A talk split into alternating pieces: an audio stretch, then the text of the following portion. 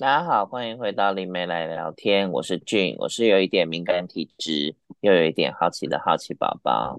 那我来邀请我的好朋友小竹。嗨，大家好，我是小竹。我是喜欢泡在大自然里面，现在也很喜欢跟动物还有植物聊聊天的小竹。好，那我们来邀请我们的老师。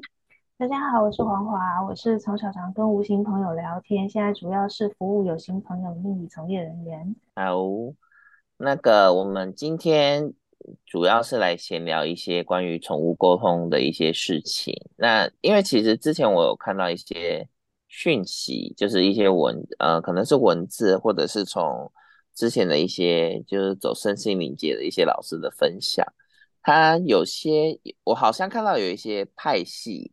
他是不建议就是人去学宠物沟通的，可能会认为说是不是会你没办法确定是不是连到对的那个频道，又或者是可能会被一些无形的一些 能量干扰。但是我自己，因为我自己并不是专业的宠物沟通师，我只是偶尔发现我好像可以听到猫猫狗狗的一些需求，然后就跟他们闲就可以偶尔闲聊几句。所以这个部分的话，我想请就是请我问一下那个老师哥或小竹，以你们的角度来看的话，关于这件事情的你们的看法是什么？我我先提供我。听过的一些传说，因为等一下主秀是小竹，我们让他多讲一点。那呃，我听过一个说法是说啊，尽量不要去超度动物，就是你不要帮动物办什么法会啦，或者是帮他办超度，因为这样你会跟那个动物结很深的缘，这样子你在转世的时候就比较有可能转去畜生道。有这样的说法是佛教徒讲的哦，然后那时候听了就觉得说，怎么有那么大的差别性？就是动物也不见得有不好啊。那不过他这样讲听起来好像也有几分道理，对不对？然后可是我我觉得呃，就是每一个人他适合的，就是就是说他自己的灵魂擅长去沟通的频率，可能天生就有差别。所以呢，嗯、呃，像我去沟通宠物，可能不是那么容易，就是要要要连也是连得到，但是可能我就不像小竹可以聊，就是可以跟动物聊天啊，什么很懂他们心情，我我没有办法做到这一点。对，然后那我连的方式比较会是，我请主人用心的去想他的那只动物，然后呢，嗯、那主人一定要在我面前，嗯、我是不做，就是例如说通讯的。啊，例如说，我也有视讯面谈，可是我都会跟人家说，在视讯面谈的时候，我是不帮你接讯息的，嗯，因为我很怕会接错对象。对，我没有办法确定，嗯、尤其是人的问题太复杂了，所以我很怕我接的时候可能会接到他背后一些冤亲债主或者是祖先灵啊之类的。对，所以，嗯、呃，就是同样的，就是当他要问他的家里的宠物的问题，我就说可以，但是你要帮我很用心的想着他，我就是借由你的意念波去找到这一个对象。嗯然后呢，我才有办法去跟他连接。可是我读到的讯息哦，比较会是像是采访，就我问一个问题要采访他，他就回答我一个答案这样子。那像小竹的话，就好像是可以跟他像朋友一样的对谈。我比较没有办法做到像他那种程度，所以我觉得每一个人他本来比较亲和的频率就不同。所以如果只是这样就说啊，因为你是。啊、呃，你是呃常常跟动物沟通，你就会怎么转身畜生道？其实这样讲也有点好像把人想的太高贵了，因为因为动物道修上去就是修罗嘛，然后就是精灵啊。嗯、那精灵的话，他们在他们眼中，人类也是低等种族吧？对不对？但是这样讲是不太好听啊。可是其实哪有一定的高低之分？对，嗯。嗯我觉得啊，就我的观点啊，我觉得跟动物聊天哦，就是我其实有时候我反而比较怕跟人聊天，因为我觉得人啊跟动物有很大的差别，就是人会有一些呃他的起心动念是包藏在他的层层话术之下的，嗯，所以有时候我在跟人聊天的时候，我反而会觉得，哎，我这个人的能量会咬人。很像会在吸取你的东西，嗯、吸取你的能量。你跟他聊完天之后，你就觉得哇，我的能量被榨干，或者是说你会感觉到，你接近这个人的时候，就会觉得哦，这个人的能量会让我觉得很刺刺的啊，会不舒服啊，或者我会觉得哦，我头晕啊这样子。我反而会觉得有时候人会有一些这种比较是呃他自己的能量的状态，可是会让我觉得是不舒服的。嗯，对。那嗯，但是我跟动物聊天的时候，我就比较不会有这种感觉，因为动物就很直接啊，它不会把它的真实的意念藏在层层的话术之中，它反而会很直接的去表达，就是他他觉得好或不好，或者他觉得可以或不可以的地方。所以我反而觉得，对我来说，跟动物们聊天哦，反而他们比较轻盈跟轻松，然后你也不用真的去层层的去拆解，或者是还要多聊几句才能真正的了解这个这只猫咪或这只狗狗在讲什么，其实都不会，他们就是。会比较真实的去表达他们自己哦，所以如果你问我的话，我反而会说哦，我跟人聊天我还比较累，我跟动物聊天我还觉得比较轻松，或不是比较开心。嗯嗯，夸胡某些人啊，不是所有人。对对对对对对对对，就不是所有人。那我的意思是说，真的就是进入那个所谓的社交场合啦，就是因为你会跟人聊天，一定都是你你平常跟你的好朋友相处，一定你就知道这个人的能量是怎么样嘛，所以你心里面也会有准备。可是比如说我去做宠物沟通，我当然不会特别有心理。我不但也不认识这只动物，我怎么会知道它有？就是对我来说，就很像是进入一个社交场合。那你去的那个社交场合，跟去动物的社交场合，嗯、你就会感觉到那些人类的社交场合，它能量流会比较混乱一点。可是你去，嗯、即便你是去动物很多，就是它是多猫家庭或多狗家庭，你反而都不会感受到那些很复杂的能量。嗯，对，或者是那种有点像是侵蚀来又侵蚀去，然后或者。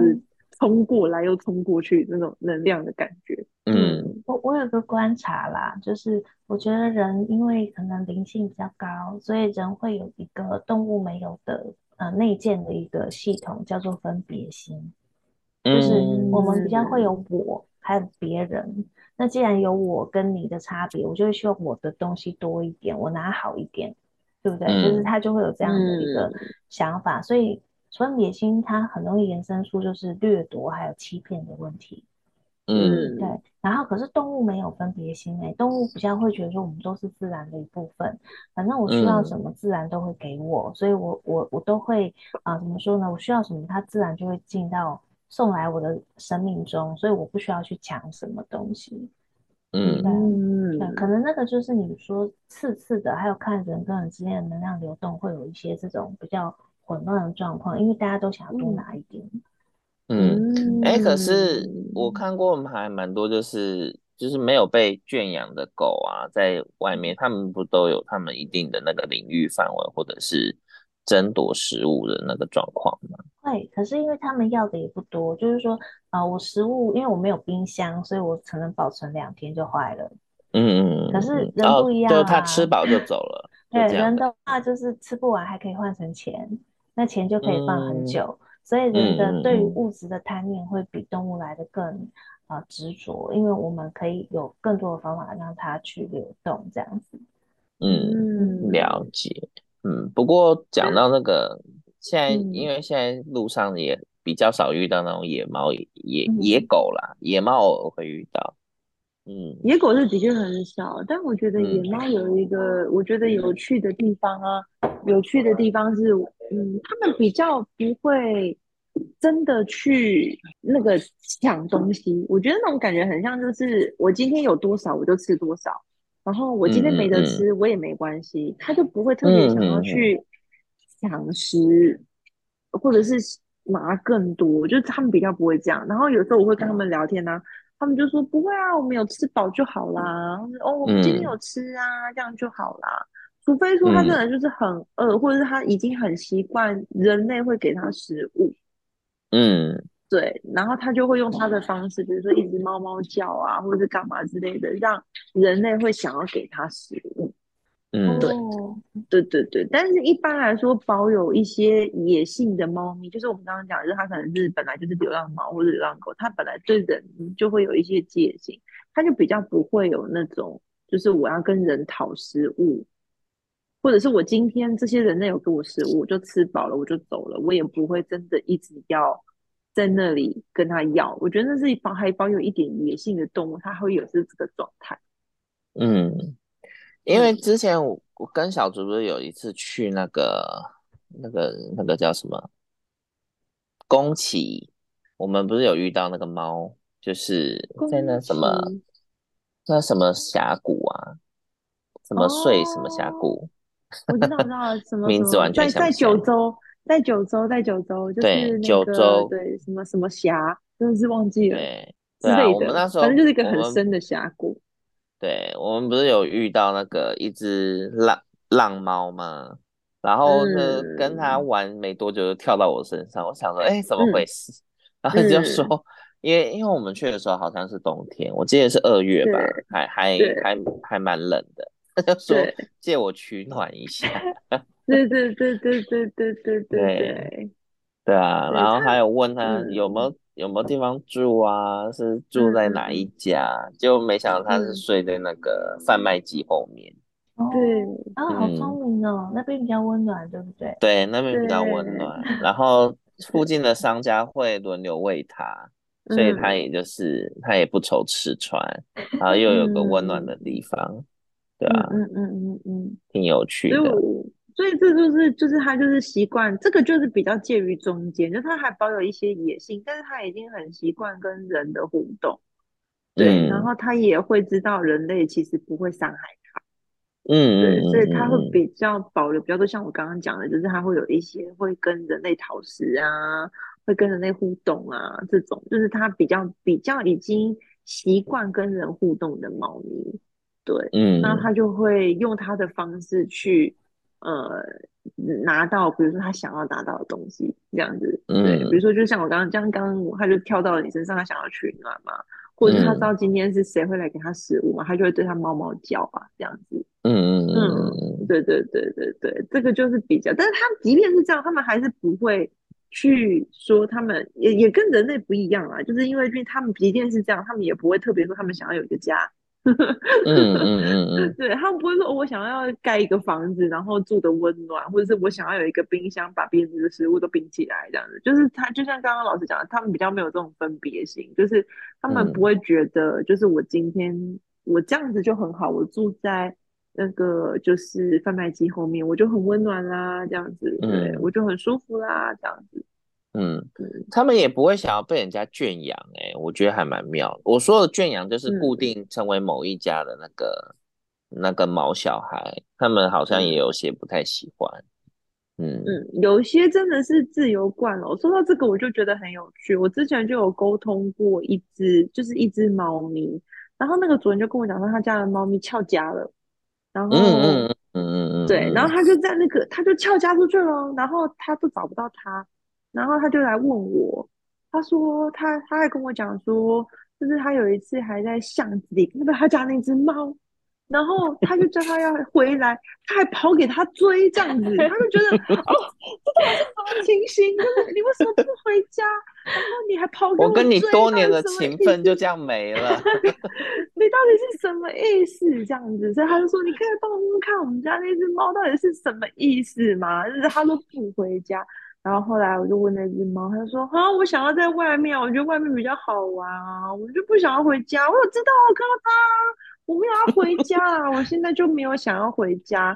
然后我就说：“可是你主人在等你，他想要你回家，你还是要回家吧？你总不能一直在外面啊。”然后讲好久，他说：“好了好了，我我再想想。”然后我就说：“好，不然我让你 想个一下啊。”如果我就刚刚讲说：“好，那你就想个一下。”那如果你真的就是你想完之后，你还是想要在外面，那那就算了，因为它就是野猫个性嘛，你把它关在家里，好像就是你就关了一只野猫在家，它也不开心嘛。那我就说，嗯嗯嗯那那那如果你真的觉得你在外面比较开心，你想一下。你如果觉得比较开心，嗯、你就你就你就你就不要回家了，这样子，你就我就我就跟跟跟你跟你的主人讲这样子，嗯，然后我就说，然后他就他又没办法决定，因为他就觉得其实在外面很好玩，可是他在家里也很好这样子，嗯，然后我说好吧好吧，那我让你想个三天这样子，你你要是三天之后你要是想回家，你就你主人叫你，你就要跟他回家，然后嗯，后来他就自己回家了。哦，好哦，因为它真的是个爱自由的一只猫哎。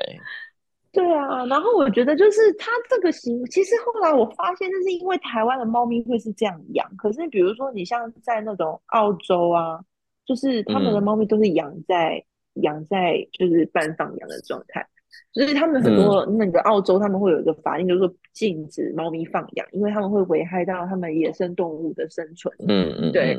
然后其实我就发现说，啊，怎么会这样？因为我那时候，嗯，来找我沟通是一个澳，就是他是澳洲，在澳洲的猫咪。然后他说他们这里的猫真的都是这样，嗯、就是他们都是就是养在外面的。然后他也就是他他他也就是每天都出去弄榴莲，然后。就是有很多的人会对他好啊，他还有他还认识一些朋友啊，这样子，然后还会去别人家里就是搞管啊、嗯、那种，然后我就觉得，哎、欸，那其实真的还是有这种，就是他很需要，就是到处跑来跑去的猫，就是对他就是没有办法，你不能把它限制在家里，你现在在家里，他真的就会难过，他一天到晚就会想要钻破你家的窗户，或者推开你家的门出去玩，这样，这这是真的。对，啊，假设你不开或不推那个门，它就会在那个门口一直猫猫叫，叫到主人受不了，嗯、然后真的还是开门让它出去。对，嗯、然后通常这种猫咪就会知道怎么出去，怎么回来啦，跟那种就是呃走丢的猫咪就不一样，或者是真的就是不小心破窗而出的猫咪，真的就不一样。嗯，哎、欸，我屏东的朋友他也有养猫嘛，然后他的猫就是有一只就是也是这种个性，就是。还是习惯，还是喜欢外面花花世界，所以他 他也他也就是在他家的那个，因为他的猫也自己会开纱窗，所以他那一扇窗户就是不会锁起来，就是他想出去就让他出去，然后有时候也会回来，但是有有一次就是一去就不复返，他就没有要回来了，对啊，但细节因为他也会去注意啦，也也没有。听到邻居有说有猫就是车祸干嘛，他就想说，嗯，那他可能就是因为也也也没回来了嘛，他就心也蛮大的，嗯、想说他就可能习惯在外面花花世界吧，嗯、对吧、啊？还挺有趣。嗯，小时候在连动物的时候是不需要一定要看到那个动物本人。哦，我跟你讲，说到这件事情，其实，因为其实我记得我那时候，嗯，刚开始在练习宠物沟通的时候，我就发现说，我我还是习惯看到动物，我习惯看到它本人。嗯就是、嗯、照片吗？还是呃没有？我其实因为我都会用视讯，那、哦、呃在视讯，我一定还是会先请主人提供他的名字跟照片，嗯、所以我会有三样资讯，嗯、就是我会我一开始在沟通前，我还是会有三样资讯，就是我会有这个主人的名字，这个主人给他的猫咪叫的他的名字，然后再就是那只猫咪的照片，然后在沟通前呢，嗯、我都会希望还是呃在视，比如说我们用视讯沟通。我就在视讯沟通的前一开始的时候，我就说：“哎、欸，你可以让我看一下你家的猫咪或狗狗吗？”嗯，对，因为我想要确保我连的人是对的人，就是因为你知道，就是橘猫就很 橘猫，全世界长一样橘猫的应该就是至少有几千几千只以上吧？你怎么知道你连的那一只橘子是真的是你要连的那个橘子呢？嗯、或者是？对啊，然后更不用讲虎斑猫，虎斑猫又更多了这样子。然后有些其实即便光，光名字都会重叠了吧？对啊，然后你怎么会知道说这只这只橘子猫或者是这只虎斑猫真的就是你连队的那件？那所以所以对我来说，就是我会需要确认，呃，就是它的。来源，然后再来就是第这为什么第一第一则是这样，第二个就是我发现就是动物只要出门了之后，它会很紧张，像猫咪就会很紧，大部分猫咪都会紧张，嗯，就是紧张它你就没办法跟它沟通，然后、哦、然后然后狗狗出门就更有趣了，我每次沟通要出来的狗狗，嗯、如果是约在那种宠物餐厅，那狗狗就会跟我讲那个食物很香，哦、那个东西很好吃，嗯嗯嗯、我可以吃那个吗？完全分心，完全分心。没有办法好好回答他主人的问题，要帮他点菜就是了。对对对，然后不然就是说，那我可以吃一口吗？对对对对，我可以吃一口吗？我可以出去玩了吗？我想要去外面玩，什么？这个我也想喝看看。对对对，他完全没，然后不然就是有别的狗进来，他就，然后他就觉得这个狗跟他不对盘，然后我不喜欢那只狗，然后我就想完全没有办法沟通啊，我的妈呀！所以反而视讯还比较好，对不对？让他。在他习惯的环境，对。对对，然后你也不要去打扰他，对，对，对，对不对？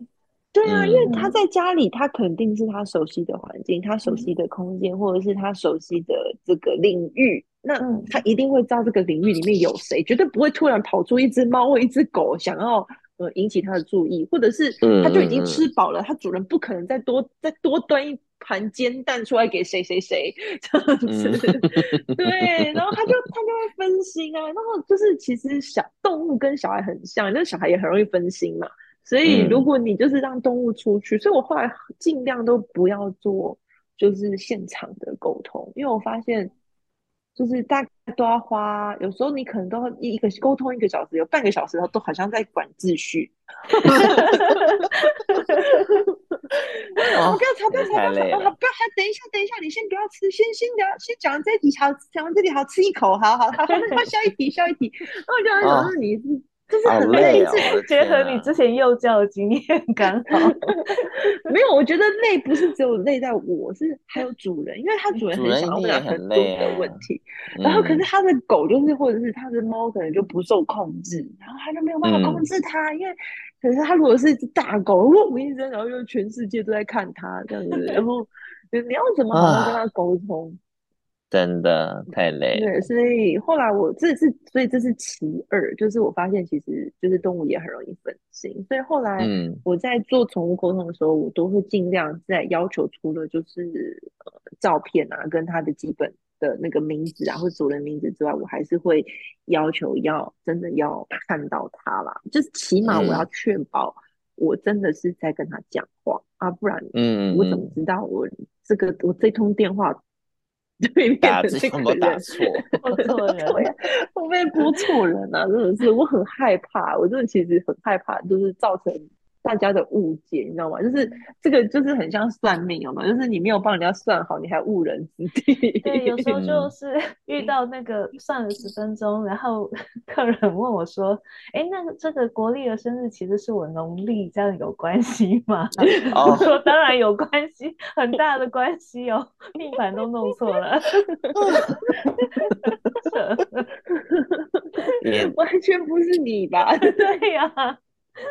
这也太心累了吧！我的天哪，我怎么听起来好像好像跟我不太相似，又好像又有点相似。对啊，还是他其实发现有有有奇怪的地方，所以他赶快再看一下，发现哎，没有。我前面还讲给他听，他很认真。我说这是国历是几号，然后农历是几号，听了十分钟跟我说，但是这个其实是我农历的生日。我说啊。哦，没有，我我会觉得，但题外话，因为我自己在早餐店也会或餐饮店，真的遇到很多这种分心的客人，就全部都跟他确认过一遍哦，然后也跟他二次确认哦，最后餐端出去的时候，哎。我刚点的是要点饭的，我心就很想摔东西。我想说，我都问了你两次，你两次都回答我是面，然后你现在告诉我是饭，对啊。好啦，我那时候就把脾气给压下来。那小兔，你在连上以后，你会再做什么跟主人确认的动作吗？其实会耶，因为我其实，在一开始跟动物就是连接的时候，第一件事我一定是在沟通前，我可能就会先连一下它的状态。那我会感觉一下它的身体有没有不舒服的地方啊，或者它的情绪有没有什么不开心的呀。然后等到开始沟通了之后，我会再跟他 double，就是我会用视讯嘛，我 double check 这件事情。哎，我再重新连他，哎，确定他就是跟我刚刚的感觉是一样的。那我就会问他的主人说，哎。他是不是最近胃不舒服，或是哎，他的手痛痛的哦，或者哎，他的那个就腹部啊，好像胀胀的啊。然后这时候主人就说：“哦，对啊，因为他最近可能生病啊，或者是哦，他他最近就拉伤啊，或者哦，他他小时候就是他可能小时候就受过伤，所以他已经落下了一个就是旧疾，所以他这个地方一直处在于一个不舒服的状态。”对，然后我就会透过这个方式再次验证，就是这个这只狗真的是我练到的这只狗，然后我才会嗯进、呃，然后也透过这个方式也会提醒主人说，哦，那你可能要感觉一下它的它，或者是主人根本没发现，他就没发现他的狗狗有或猫猫有不舒服的地方，那假设他都没有发现，他说：“嗯、欸，我不知道啊，我没有发现呢、欸。”然后我就说：“哦，那我就会从他的生活里面去问嘛，我就会再再多问一点。我说：‘哦，那他的个性是怎么样啊？或是哎、欸，那还是说他最近是不是你有没有发现他吃，因为他胃不舒服嘛？你没有发现他胃不舒服？那你有发现他的饮食？比如说，他就跟我讲说，他就不太想吃东西。我就会说：‘哦，那你有发现你家的猫猫或狗狗，嗯，最近不太想吃东西吗？’他才会说：‘哦，对，他最近好像饭都吃不完啊，然后罐头都吃一半啊。嗯’”之类的这种，也就是才会讲，慢慢讲。他说：“哎，对，他好像真的有观察到他的作息或者是他的生活模式，好像跟以前有不一样的地方。”对，那我就跟他讲说：“哦，那他就是胃不舒服哦，请你要记得补充他，可能要让他好消化的啊，或者是补充一些其他方便他消化的一些真菌啊。”那如果他真的是很不舒服的那种的话，嗯、我就说哦，那你是不是要先去看诊？嗯嗯嗯对对对对对对。然后反而有时候有些主人反而是来跟我 double check，他说对对对对对，我真的就觉得他怪怪的，他是不是哪里不舒服？然后我说哦，对他真的不舒服，你要不要带他去看医生？对，因为他可能不知道他的动物是不是真的怎么样了，只是他从他的生活的观察里面发现他有这些行为征兆是有他有疑虑的。那他就会跟我讲说，哦，那好像真的是对的。然后我就是会从这个方面去验证。那不然，如果这些东西都不知道的话，我就会从他的个性上面去验证。就是比如说他的生活习惯啊，或者是他的喜好啊，或者他的个性啊，去问他的主人是不是有呃对的。那假设是主人说，嗯、哦，对对对，他的确是这样的个性，或对对对，他平常最喜欢什么什么什么，那我才会确认说，哎，对，那我真的就是连对了，然后我才会继续接续下面的事情，这样子，嗯，对。然后有时候就是，除非说我真的很能已经跟这只动物很熟了，我就会问说，嗯、那你要问他什么问题？这样，嗯嗯嗯嗯。好，你你在沟通上最常客户关心的前三个问题是什么？最三前最常被最常被提到的三个问题是什么？因为应该蛮多听众会想试试看宠物沟通，但他可能不知道可以问什么。嗯，我 好哦，三个问题是吧？三个问题，前三个问题，我觉得第一个问题肯定就是问我们家动物最爱谁。嗯，对，第一个肯定是这个。他说他是最爱我？然后就是，我觉得这件事情也很有趣哦。就是你觉得这时候就会看出动物的个性，你知道吗？有些动物就是比较自我的，嗯、他就说：“我最在谁？我最爱我自己，我最大。”这样子哦。对，猫咪很猫咪就会这样讲：“我最爱我自己。”这样，嗯，对对对。然后，然后我觉得就是，当然还会看状况。有一些动物是会察言观色的哦。他知道，就是他们家本来就很常在争说谁爱谁这件事情。所以他就会出来说：“嗯、哦，我都爱呀、啊。哦” 社会化的，对 对对，社会化的动物，大家对，没错没错，就是我都爱啊，大家都很好，我都爱，我没有我没有差别这样子，对、嗯、对。然后，但是有一些动物就真的就是，你就是这发就是发现有些动物它的个性就比较直接，他就说：“哦，我最爱谁。”嗯嗯，然后就会听到主人的心玻璃碎地，这样假设不是他想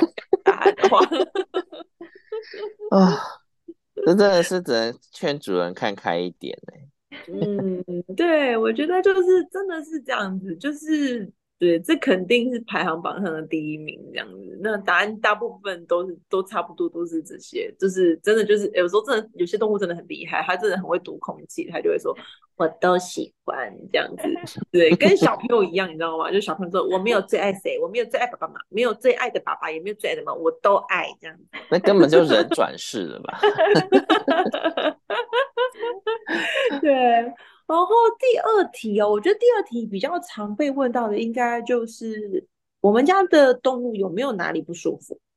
嗯，对。那因为我是体感型的嘛，所以我会直接的感觉到动物哪里有直接的不舒服。对，嗯、然后我就会直接讲。像最近最近，因为我我的我的我的我有我有养猫咪嘛，我的猫儿子就是最近就是吐吐吐。然后我每次接他的时候，我都会感觉到我的胃很，就是胃的那个空间很不舒服，胃的这个位置很不舒服。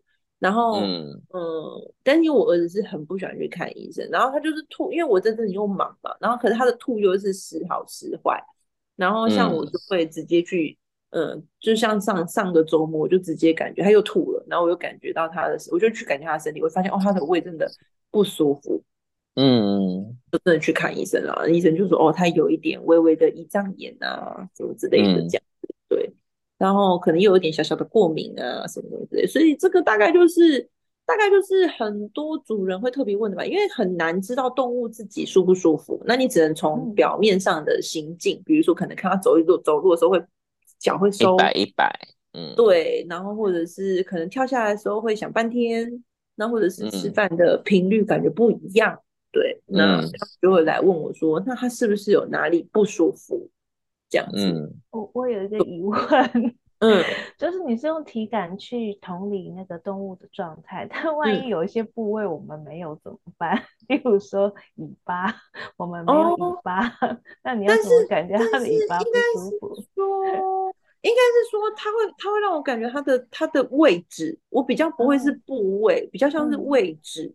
嗯、对，那尾巴的话。的确好像很少跟我讲他尾巴不舒服，但是尾巴如果疼痛的话，再来讲它是整个尾巴的地方都会疼痛，都疼痛。对啊，对啊，对啊。说像翅膀呢？因为鸟有翅膀，我没有翅膀。通常它就会跟我的手连接。哦，嗯，对对对对对，因为鸟没有手，可是我们人有手，所以它有点像是会给我相对应的部位。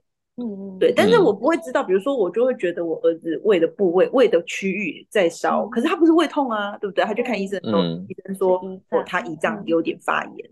嗯，对对对，所以我只能跟主人问问我的时候，我就说哦，他是哪一个部位痛？那有时候我会跟他讲说哦，他的背在痛，那我就告诉他背是哪一个位置，比如说他是靠近肩膀的，还是靠近他的手臂的，就是前臂的，是靠近他的就是那个靠近他的颈部的这样子。就是它会有一个位置区域的感觉，嗯、然后我就会告诉他大概是这个范围，可是我都没有办法很确定，因为你问动物它也不知道，它就说我就是不舒服，它根本不知道这个地方，嗯、所以我就会建议说，哦，那它就是这里不舒服。那如果你有持续感觉到，比如说它还是会有这些行为的话，那你真的要带他去看医生。对，嗯、然后的确就因为这样，很多动物被我讲完之后，他去看医生，去深入的检查，才发现，哎，跟他的认知真的不一样。我甚至有。嗯，之前就是有朋友来问我，他就是他去检查的时候，医生可能说他可能是左边有问题，可是我就回来，他来问我的时候，我就说，哎、欸，没有，他是右边哦，他不是左边，他是右边不舒服。后来他再回去给医生检查，做详细的这个就是照 X 光或超音波，发现真的是右边。嗯嗯，对对对对，所以我会比较明显的感觉就是他是哪一个部位区域是不舒服的，所以我就可以跟主人这样讲。所以通常我就顺便。做这样一件事情，就是在沟通前，我就会感觉一下，就是他的动物有哪里不舒服，这样子，我就会先跟他们说，然后讲完之后，然后我会确定我连接到的是真的是这一只动物，那我就开始问那个主人说，嗯，那你有什么问题想要问他？这样子，嗯嗯，所以我通常都，而且我在连之前，我还是会 double check 我的信息的来源是正确的，这样，嗯。对啊，不然我真的好怕连到路人甲乙丙丁。嗯，多尴尬啊！对啊，然后我觉得这是最常被问的两个问题哦。然后第三个问题肯定就是问他有没有想吃什么，这样，或者是他有没有喜欢吃什么，嗯、他想吃什么啊？他可能要给他吃这样子，嘿，嗯。那问狗不是没完没了，一堆想吃的？不会哦，他们都会有最想吃的东西。哦，对对对对对，或者是他真的很想吃，可是他已经很久没吃到了，他就会讲。嗯嗯，你有听过什么比较特殊的？比较特殊的哦，嗯，高粱。不行吧？还好吧，我觉得。我觉得是因为现在台湾呢、啊、有很多的那个动物的零食都做的超好的，所以他们大部分都会就是嗯、呃、会想要吃零食，然后少部分的猫咪，但是狗狗就比较容易啊，狗狗比较长，然后这少部分猫咪会想要吃那个罐。罐，不是，它会觉得那个食物很好吃，人类食物好香。嗯人类的，或者是在吃鸡排，好香哦！那个鸡排好香哦，还在旁边看，他都流口水，这样鸡排好香哦，这样子。可猫咪会这样吗？有些猫咪会因为特殊的香味，会特别喜欢吃，会特别想要吃。哦，对对对对，他会觉得那个东西好香啊。有些猫咪会吃鱼啊，对不对？你有烤鱼啊什么之类，他就觉得特别香啊。那狗狗烤鱼可以理解，对。然后鸡排，狗狗就会说鸡排很香，那个鸡排好香哦，这样子。对，但是因为他们动物大部分都是气味为主嘛，所以嗯，他们的确会因为香味很香这件事情会想吃，对，想吃。所以有啊，不是一定要是很咸或很甜，他们主要是闻那个香气。他们没有味觉吧？对，他们味觉，对他们味觉是比较少的，他们大部分都是受香气的吸引。对对对。可是有一次，有一次那时候跟那个 Hannah 一起住，然后就 BB 也在嘛。有一次我在切那个柠檬，因为那阵子早上就是会挤挤柠檬水。然后 B 就闻到，就一直很想吃啊！嗯、我就给他舔一口，他舔完之后，那个眼睛都揪在一起。对啊，因为我知我记得狗是没味觉，但我觉得酸这件事情，它好像还是可以感觉出来。对啊，但他隔天还是会想再舔一口。就是，就是我觉得就是我觉得他们大部分还是会受香气吸引啊，那尤其是那种就是越老的动物，它就会越需要香气去引起它的食欲。哦，好哦，怎么 就是嗅觉什么都退化了嘛，所以它就会更喜欢那个很香的东西。嗯，所以真的跟我们想象的不太一样。对 对，对嗯。样，所以我就觉得很有趣。那当然，他们不能吃太咸的啦，因为是不能吃太咸的原因，只是因为他们对他们的身体的负担比较大啦。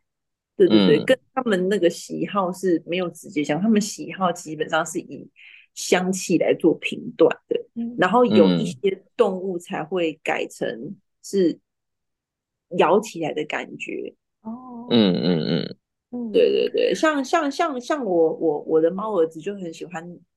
咬那个咬起来会卡兹卡兹的东西哦，B B 也喜欢脆的，对，因为之前不是有聊过，大家去那个凉面店，因为那阵子就是上完夜班，就是就是都还没吃东西，就会跑去那种二十四小时的凉面店。然后他就很喜欢吃小黄瓜，然后因此获得老板的青睐，每次去 都会招待他吃小黄瓜。对对对对对，有些动物喜欢，因为它喜欢咬起来的那个感觉，会卡吱卡吱的，脆脆的呀，这样子。对，但是动物们它是比较像是咬起来的感觉。对，嗯嗯，对对对对，所以我家儿子就很喜欢咬塑胶袋这样子，因为他咬，它不是食物，可是它咬起来会有卡吱卡吱的感觉。但他不会吃进去吧？他会啊，所以我都要塑胶袋收好，都要收好。嗯嗯。哦，倒吸一口气。对，就是它就不是食物的感觉，他是喜欢那个咬起来的口感。嗯嗯，海里的鱼是逼不得已。对，是逼不得已。对对啊。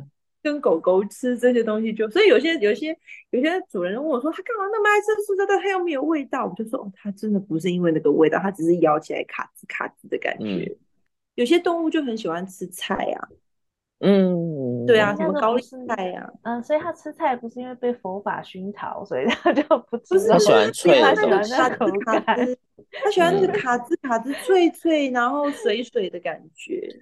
对，你给他吃三角骨，他也会很开心。原来那些庙里的师傅都误会了，就对了。对我这只狗很有灵性，它都不吃肉吃菜，原来是喜欢口感。对对对，因为我发现 B B 喜欢吃那个脆的东西，是因为有一次我们在吃水蜜桃，因为水蜜桃不是又很香很甜嘛，它咬两口就不要了，嗯、所以我就发现它真的是喜欢那个口感。嗯嗯，除了香。之外，它还要需要那个口感。它如果咬起来很软，它没有感觉，它就觉得我没有吃到东西。嗯，有可能。所以小猪，你宠物，所以小猪，你的宠物沟通大多都是连接体感跟直接频道频道上的沟通嘛？就是对啊，基本上就是一定是要对频啊。只是体感对我来说比较像是附加的感觉，因为我本来就是体以体感为。就是我的体感比较强，对，但是我的是、嗯、是就是有些其实是，比如说我在有些确认有些事情的时候，其实如果动物们没办法讲得清楚的话，我就会真的去靠内在的视觉去看他们看到什么东西。嗯，对，但是会比较累的嘛，就是进行这一部分会比较累嘛。嗯、呃，通常都也不会，因为本来对我来说它就是对屏嘛，那它其实会给我的就是一闪而过的画面。嗯嗯嗯嗯嗯，那那一闪而过的画面大概就能解释他要解释的意思，因为有些动物很难跟我解释，像有些主人就问我说他喜欢吃什么？天哪，他怎么知道他吃什么？嗯、他每次来都是一碗那个东西，不是一颗 一颗放在一起的。嗯，对，他怎么会说他喜欢吃什么呢？对不对？嗯、然后除非是他的主人愿意一个一个罐头打开问哦，然后他立马可以告诉他说我喜欢这个，我不喜欢这个。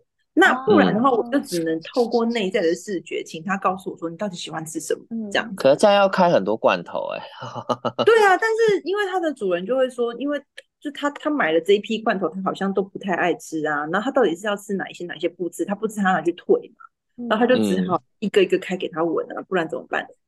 我记得有一次 B B 换饲料的时候，因为他那时候吃饲料吃了两口之后，就抬头看了我跟那个黑娜，然后我就看着，你们因为我就你们确定吗？因为我吃这个东西是不是？然后表情，对，然后我就看了他一下，然后我就跟他说：“孩子，你就先吃这个吧，没有别的。”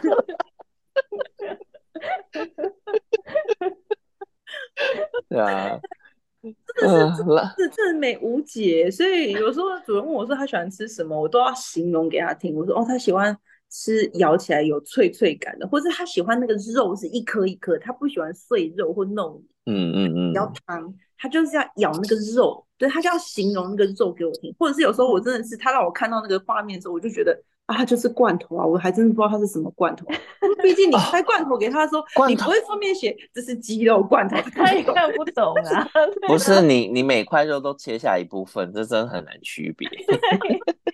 这太难了。看啊，就让我看到说我要吃这个罐，这个这个这个样子的东西。然后我透过内在视觉说，我真的是崩溃。我想说，哇塞，这这就是罐头啊，就是一坨泥。好难哦，怎么太难了。这比那个 CSI 犯罪现场要还原那个 被害者还要难。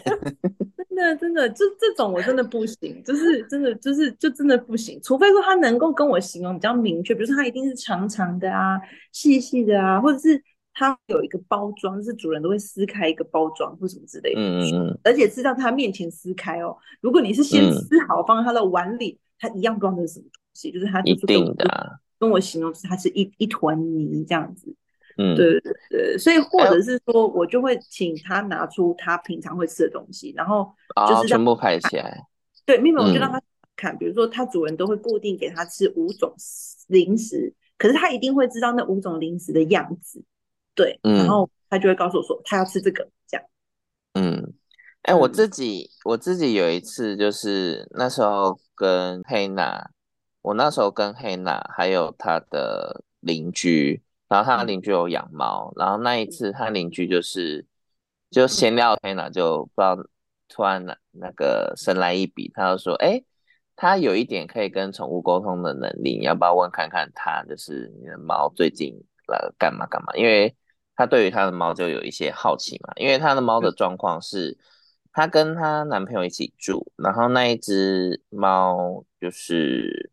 那一只猫有时候很亲她男朋友，可是有时候又很不亲她男朋友，所以她无法理解她的猫到底怎么了。就是明明我男朋友都一样回家，可是有时候你就很热烈欢迎欢迎他，就一直在他身上黏，一直闻他的手啊，干嘛？然后有时候一看到就是躲得远远的，然后甚至有时候晚上就是不睡觉，猫就会跑去浴室，一直盯着那个浴室的天花板。所以他有一阵都在想，说我那个天花板是不是有什么奇怪的东西，然后 搞得他连 对，搞得他连洗澡都有点怕，你知道吗？因为淋那个公寓的淋浴间不大，然后又干湿分离的，偶尔他会 要她男朋友在厕所那边站着等她洗完，因为会怕。然后他就问我嘛，然后我就我就去问他那只他养的猫咪嘛，因为他那一天就有带猫一起到他们家那个便利商店，所以我就遇到，我就问他，我就问他，我就问他，然后他就会给我一些，我比较多是画面跟他的思绪，他在干嘛？我就发现说，那只猫喜欢躲在那个浴室看那个抽风口啊，主要是因为他晚上喜欢去研究一下其他邻居在干嘛，因为它会，它其实不是叮，它是它是用鼻子去闻所有的味道，它就知道说楼上的邻居在偷抽烟，然后隔壁的邻居在干嘛，然后后面的邻居就是在做什么，所以它其实在监视这整栋，就是他们住。住的那个公寓的半径多少范围内的那个动静在干嘛？他其实在做一个监视的动作。然后她她跟她男朋友的互动，主要是因为她男朋友是那个港点的厨师，所以有时候她男朋友工作很忙，回家就是连抽烟的时间都没有的时候，她就很愿意黏在她男朋友身上，是因为。她可以享受那每个食物的味道跟香气，所以她就会一直去闻他的手啊，干嘛的。但是如果她男朋友回到家之前有抽烟，她就会躲他很远，因为她不喜欢烟的味道。所以它的唯一区别性就在这。所以我就跟他讲嘛，他就可以，他就去去观察，真的，他只要男朋友回到家，他的猫离他很远，他会问他说：“你刚刚是不是有抽烟？”他说：“哎、欸，你怎么知道？”他说：“他就是，可是我有洗手。”哎，他说：“我有，就是就是回到家之前，公司抽完烟嘛，然后厨房洗个手才回家。嗯”他就说：“他就想说，你怎么会知道这件事？”他说：“没有啊，我看猫的反应，然后因为什么什么什么，就蛮有趣的，对啊。但是我我真的还是需要遇到宠物的当事人在我面前，我比较好知道他们要表达是什么东西。”对啊，但我也没有在经营这一块啦，嗯、因为那就是生活的一个小乐趣，对吧、啊？嗯，的确的确，就术业有专攻，对啊，找专门的宠宠物沟通师。对，我 我是偶尔打打酱油，看有什么状况，对啊，对啊，就还蛮有趣的。嗯，那我们这一集好像这样闲聊闲聊也差不多了。对呀，嗯，那我们就先跟大家说一声拜拜，拜拜，拜拜，拜拜，拜拜。